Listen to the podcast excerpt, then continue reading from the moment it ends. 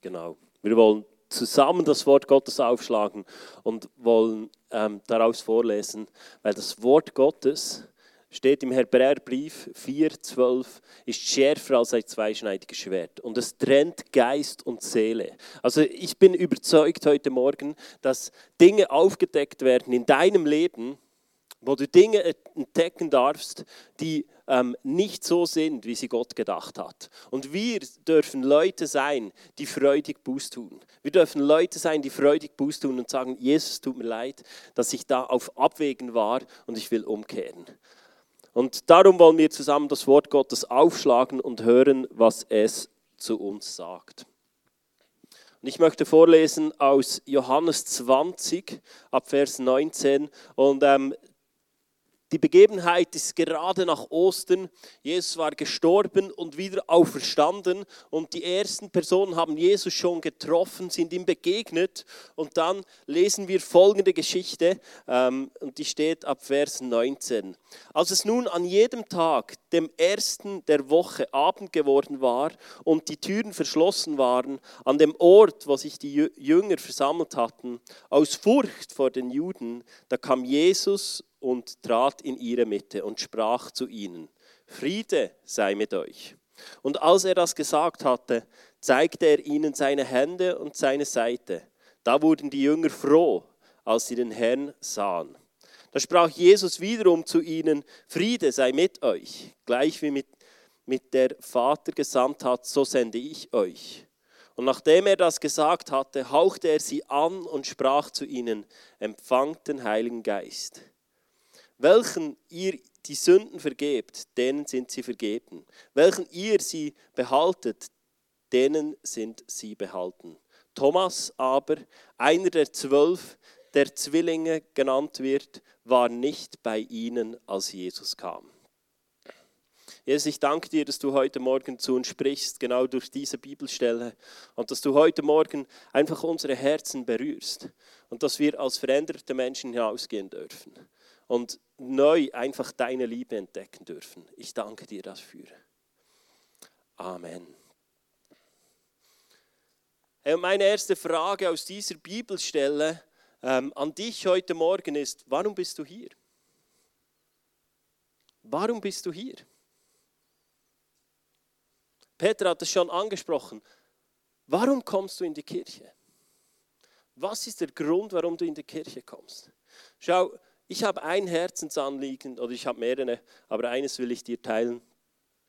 Dass dieses Jahresmotto soll nicht etwas sein, wo wir jeder individuell für sich versinkt in der Gegenwart Gottes. Und ja, wir sind berufen, unsere Beziehungen auch im Einzelnen mit Gott zu, zu, zu bewahren, zu pflegen und zu investieren. Aber ich wünsche mir, dass wir als Kirche ganz in seine Gegenwart eintauchen dürfen. Und ich frage mich, was ist der Ansporn, damit wir in die Kirche kommen? Was ist unsere Motivation? Warum waren die zwölf versammelt? Warum waren sie beisammen? Was war ihre Erwartung? Was ist deine Erwartung, wenn du in die Kirche kommst? So schnell kommen wir, wir wollen uns ein gutes Gefühl holen. Wir sagen, ja, ich bin so erzogen worden und ich gehe wieder nach Hause. Aber rechnen wir noch damit, mit der Präsenz Gottes? Schau, die Türe in dieser Geschichte war verschlossen. Wie oft sind unsere Herzen verschlossen? Wie oft sind unsere Herzenstüren zu, weil wir nicht vergeben haben? Wie oft sind unsere Herzenstüren zu, weil wir nicht nach dem leben, was Gott will? Und es ist nicht etwas, was Gott zuschlägt. Jesus offenbart es in dieser Geschichte, er kann durch jede Tür hindurchdringen. Keine Tür ist ein Widerstand für ihn. Aber Gott ist ein liebender Gott. Und wenn du deine Herzenstür zugeschlossen hast und nicht glaubst, dass er etwas bewirken kann in deinem Leben, dann wird er nicht wie in dieser Geschichte hindurchdringen und sie einfach durchschreiten. Aber wenn Angst, wenn Krankheit, wenn Gebrechen in unserem Leben ist, dann wird Jesus hindurchkommen und wird dich heilen und wird dich wiederherstellen. Und ich sehe eine Kirche, in der das Realität wird. Ich sehe eine Kirche, in der Leute hineinkommen und hier Wiederherstellung erleben dürfen. Du und ich, wir sind berufen worden, Kranke zu heilen, Dämonen auszutreiben und das Wort Gottes zu verkünden. Und die Bibel lehrt uns, dass dort, wo das getan wurde, Zeichen und Wunder, Gott es bestätigte. Und ich wünsche mir, dass, dass wir eine Kirche sind, die genau so unterwegs ist. Schau, wenn wir in die Präsenz, in die Gegenwart Gottes kommen, dann werden wir befähigt. Die Gegenwart Gottes ist nicht nur eine Wohlfühloase, das auch.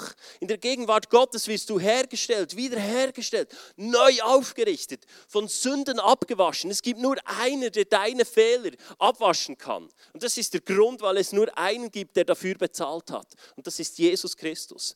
Du kannst irgendeinen Namen anrufen. Es wird dir nichts bringen, wenn es nicht der Name von Jesus Christus ist. Wenn du den Namen von Jesus Christus anrufst, wird er dich wiederherstellen. Das ist das, was das Wort Gottes sagt. Und es mag sein, dass Dinge in deinem Leben größer geworden sind und du äh, Dinge sich aufgespannt haben, aufgetönt haben und dein Leben dem Wort Gottes widerspricht und du nicht mehr erlebst, was im Wort Gottes steht. Aber ich möchte einen Ort kreieren, wo die Gegenwart Gottes so groß wird, dass wir ermutigt werden, Dinge in unserem Leben zu spülen und neu dem Wort Gottes zu glauben. Weil das ist die Kraft vom Wort von Gott. Und unsere Gesellschaft und ich wünsche mir das für mein Leben. Ich brauche es für mein Leben. Ich bin ein zerbrochener Mensch. Und ich brauche die Auferstehungskraft von Jesus Christus in meinem Leben, damit ich wieder aufgerichtet werden kann und nicht unter Scham und Schuld durch die Welt gehen muss, sondern mit erhobenem Haupt sagen kann, ich habe einen König und dem diene ich und darum bin ich gerecht gesprochen. Das ist das, was ich mir wünsche. Und das ist das, was ich glaube, in unserer Mitte passieren wird, dass die Gegenwart Gottes uns wieder herstellen wird, uns wieder aufrichten wird und wir als veränderte Menschen nach Hause gehen werden. Und weißt du, als ich darüber nachgedacht habe, habe ich mir überlegt, ja, aber es ist doch nicht so wichtig, zusammenzukommen. Verstehst du? Jesus ist ja Maria Magdalena schon am Grab begegnet.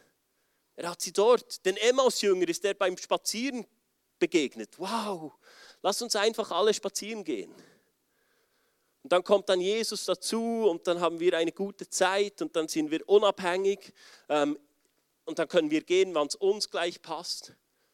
Aber ist dir schon mal aufgefallen, dass bei allen anderen Personen nicht so viel passiert ist, als dort, wo sie zusammenkamen in Gemeinschaft und sich an einem Ort trafen? Es waren elf Jünger zusammen. Und was tat Gott? Gott gießte seinen Geist aus. Er hauchte sie an und sprach, empfangt den Heiligen Geist. Es geschehen nicht auf dem Spaziergang. Es passierte nicht am Grab. Es passierte in der Gemeinschaft, wo Gott sie anhauchte und sagt, empfangt den Heiligen Geist. Ich bin mehr, mehr denn je davon überzeugt, dass in unserer Gemeinschaft mehr möglich ist, als wir glauben. Und ich schließe mich mit ein. Es ist so viel mehr möglich in unserer Gemeinschaft. Und wir sind berufen, zusammenzukommen. Ist es nicht beeindruckend, dass Jesus nicht einfach jedem noch sagte, oh, hier ist noch ein Heiliger Geist und dann hier noch. Er hätte es machen können. Aber warum hat er es nicht getan? Warum hat er es nicht getan? Im Hebräer 10, 24 finden wir einen Hinweis darauf, weil dort werden wir ermahnt. Versäumt die Versammlungen nicht versäumt die Versammlungen nicht. Versäumt die Versammlungen nicht. Ja, das musst du in den Kontext stellen. Weißt du, das ist nicht mehr so zeitgemäß. Heute ist es ja anders und da können wir anders. Glaube ist etwas, wo wir all in gehen. Es ist etwas, wo wir all in gehen. Welche Priorität hat es, in die Kirche zu kommen? Und schau, ich sage es nicht, weil ich volle Kirchen will. Ich sage es, weil ich glaube, wenn wir als Leib zusammenkommen, die Geistesgaben ausgegossen werden, dann entsteht eine Power, die nicht mehr zu stoppen ist. Weil jeder von uns hat Gaben erhalten. Jeder von uns hat Talente erhalten. Und wir sollen die zusammenbringen und wir sollen sehen, was Gott tun will. Aber wie oft sind wir in unseren eigenen Dingen drin? Und wir schauen nicht mehr links oder nicht mehr rechts. Und ich wünsche mir, dass wir eine Kirche sind, die sich aufmacht und sagt, die Not vom anderen ist mir nicht mehr gleichgültig. Heute Morgen sind Leute da, die haben die Gabe vom Wunderheilen. Ja, wir alle sind berufen, Kranken die Hände aufzulegen und es wird ihnen wohler gehen. Aber es gibt Menschen unter uns, die haben eine Gabe, um Kranke zu heilen. Und die sind mit unter uns. Und schau, Geistesgaben sind was für die Kirche und nicht für dein persönliches Leben. Es ist nicht einfach, oh, ich höre die Stimme Gottes oder ich habe Erkenntnis oder ich, ich habe ein Wort der Erkenntnis oder ich habe die Gabe der Heilung, damit ich mich selber heilen kann. Die Gaben Gottes wurden ausgegossen, dass sie im Leib zum Tragen kommen, in seinem Leib. Und er ist das Haupt. Und ich glaube, die Kraft vom Zusammenkommen hat eine Stärke, die wir neu als Kirche entdecken dürfen, in die wir neu eintauchen dürfen. Aber ich glaube, oft sind wir so in einer Konsumhaltung drin. Und da spreche ich von mir auch. Ich komme, ich konsumiere, ich gehe, ich esse noch was, dann bin ich wieder zu Hause. Aber schau, wir können so oft über Theologie studieren. Wir können so oft über Theologie diskutieren. Aber um den, der es eigentlich geht, laden wir gar nie ein. Frag dich mal, was in unserer Kirche anders wäre, wenn wir den Heiligen Geist rausnehmen würden. Was wäre anders? Was wäre anders, wenn der Heilige Geist, wenn du ihn wegnimmst? Schau, wir können auch ein Hobbyverein sein mit einem Hobbygott, aber wir wollen mehr. Wir wollen mehr und wir glauben, es ist mehr bereit für uns als Kirche. Und nicht für jeden Einzelnen, nicht nur das, sondern für jeder von unserer Kirche. Aber ich glaube, dazu gehört auch ein Entscheid, dass du sagst, das ist meine Kirche. Dass du all in gehst und sagst, das ist meine Kirche. Hier gebe ich meine Talente ein, hier bringe ich meine Gaben ein, hier bin ich ein Teil davon. Und die Bibel spricht davon, und jetzt wird es unangenehm für alle Schweizer, die Bibel spricht davon, wo dein Geld ist, ist auch dein Herz. Wenn du dein Herz in der Kirche willst, gib dein Geld hinein. Und das sage ich nicht, weil ich dein Geld brauche. Gott ist größer als dein Portemonnaie. Und du wirst mit deinen Finanzen das Reich Gottes nicht stoppen können. Aber du wirst dein Herz zu Hause lassen, wenn die Kohle nicht in der Kirche ist. Und das sage ich, weil ich dich liebe. Und schau, so oft sind wir abgelenkt von Dingen. So oft werden wir zurückgebunden. Hast du dich schon mal gefragt, wo Thomas war? Hast du dich schon mal gefragt, wo der war? Meine Güte, Zeichen und Wunder erlebt, krasse Dinge erlebt. Und dieser Dude ist einfach nicht da. Schau, ich ehre ihn. Er hat mehr Wunder getan, als ich getan habe. Er war näher an Jesus dran. Aber ganz ehrlich, wie schnell sind wir nicht da? Wie schnell lassen wir uns ablenken? Wie schnell sind wir sonst irgendwo beschäftigt? Hey, lass uns nicht so Thomas sein, wo verpassen, wenn Jesus uns begegnet. Lass uns nicht Leute sein, die nicht da sind, wenn sich alle anderen versammeln. Und vielleicht preist es dich zu Hause dann ist es gut so. Weil wenn du nicht weißt, warum du zu Hause sitzt, dann wäre es besser, wenn du hier bist. Weil hier ist die Gegenwart Gottes. Gottes Erweckung beginnt immer in seinem Leib. Davon bin ich überzeugt. Und ja, es hat seine Berechtigung, Livestream. Und es hat seine Berechtigung, Dinge nachzuschauen. Es hat seine Berechtigung, an einem Sonntag zu fehlen. Ich spreche nicht von Religiosität. Aber wenn wir Kirche zu etwas machen, das einen Stellenwert hat, ganz weit hinten, dann sind wir an einem falschen Ort angekommen. Dann sind wir nicht mehr dort, wo die Bibel uns haben möchte. Die Bibel möchte uns mit ganzem Herzen, mit unseren ganzen Gaben, mit unserer ganzen Leidenschaft in seinem Haus haben. Und das kannst nur du entscheiden. Ich entscheide es nicht für dich. Und ich entscheide auch nicht, du bist richtig oder falsch, du bist da, du bist nicht da. Das ist nicht der Punkt. Aber ich werde hoffentlich bis mal mein Lebensende die Wahrheit predigen. Und ich bin überzeugt von Kirche. Und auch ich muss deinen Weg gehen, weil es war nicht immer so. Ich war der, der überzeugt war, fern zu bleiben. Und überzeugt sein ist der größte Feind von der Wahrheit. Das ist nicht die Lüge. Es ist deine Überzeugung, dass du etwas anderes glaubst als die Wahrheit. Das ist die größte, der größte Feind von der Wahrheit, wo die Bibel davon spricht. Und ich lade dich ein, dass du dich aufmachst, wenn du, wenn du Herausforderungen hast. Wenn du merkst, dass du Dinge immer wieder verpasst, vielleicht wieder Thomas, dass du dich aufmachst, dass du Leute suchst. Und dass du dich aufmachst und fragst, warum kann ich mich nicht voll und ganz committen, von vollem Herzen, von ganzem Herzen. Weil Jesus möchte dein ganzes Herz.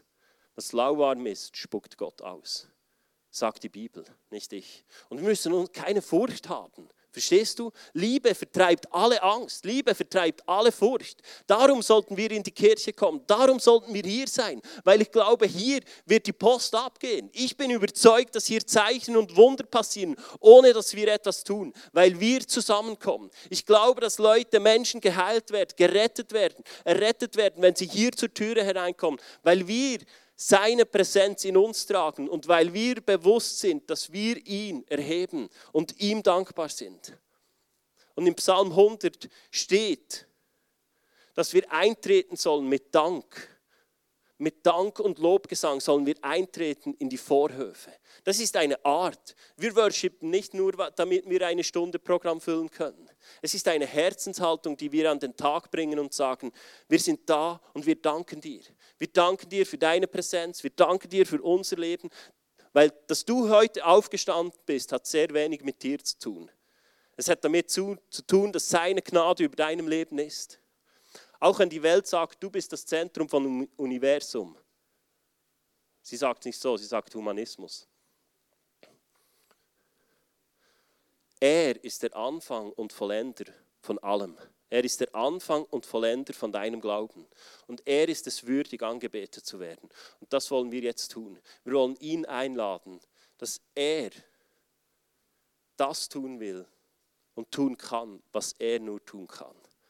Er ist so viel mehr. Und die Band kann hochkommen. Wir wollen gleich wieder einsteigen in den Worship, in die Anbetung. Und wollen ihn groß machen. Und ich möchte dich einladen. Wir hatten heute Morgen den Eindruck und sahen, wie die ganze Kirche auf den Knien war. Und ich möchte dich einladen, das heute Morgen mit mir zu tun weil er ist es würdig. Er ist würdig, angebetet zu werden. Und wenn wir uns demütigen und sagen, Herr, erweck unsere Leben, erweck unsere Kirche, erweck unsere Nachbarn, erweck unsere Region und wir das von ganzem Herzen tun und mit unserem Körper bezeugen, die Bibel ist nicht nur etwas Geistliches, sondern die Bibel fordert uns auf, immer wieder körperliche Dinge mit körperlichen Dingen zu offenbaren, was wir im Geist entschieden haben. Wir nehmen das Abendmahl mit Brot und Wein, um etwas zu proklamieren, was im geistlichen Weltrealität ist und es sichtbar für dich und für mich zu machen.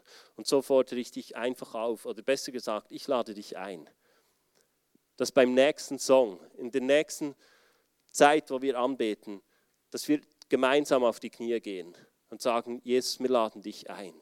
Wir haben Nöte in unserer Mitte, wir haben Herausforderungen, wir haben Krankheit in unserer Mitte. Begegne du dem, wie du dem begegnen möchtest. Ihr dürft spielen. Und Jesus, ich danke dir, dass wir, steht doch auf, dass wir einen Moment machen dürfen, wo wir ganz bewusst dir begegnen dürfen. Wir schließen unsere Herzenstüren auf und sagen, wir laden dich ein, Jesus. Komm du in unsere Mitte. Oder stell du her, was wiederhergestellt werden muss. Und Jesus, du bist der König von allen Königen. Du bist es würdig, dass wir uns vor dir verneigen. Darum wollen wir das tun, dass wir uns in dem Moment vor dir verneigen und sagen, du bist mein König.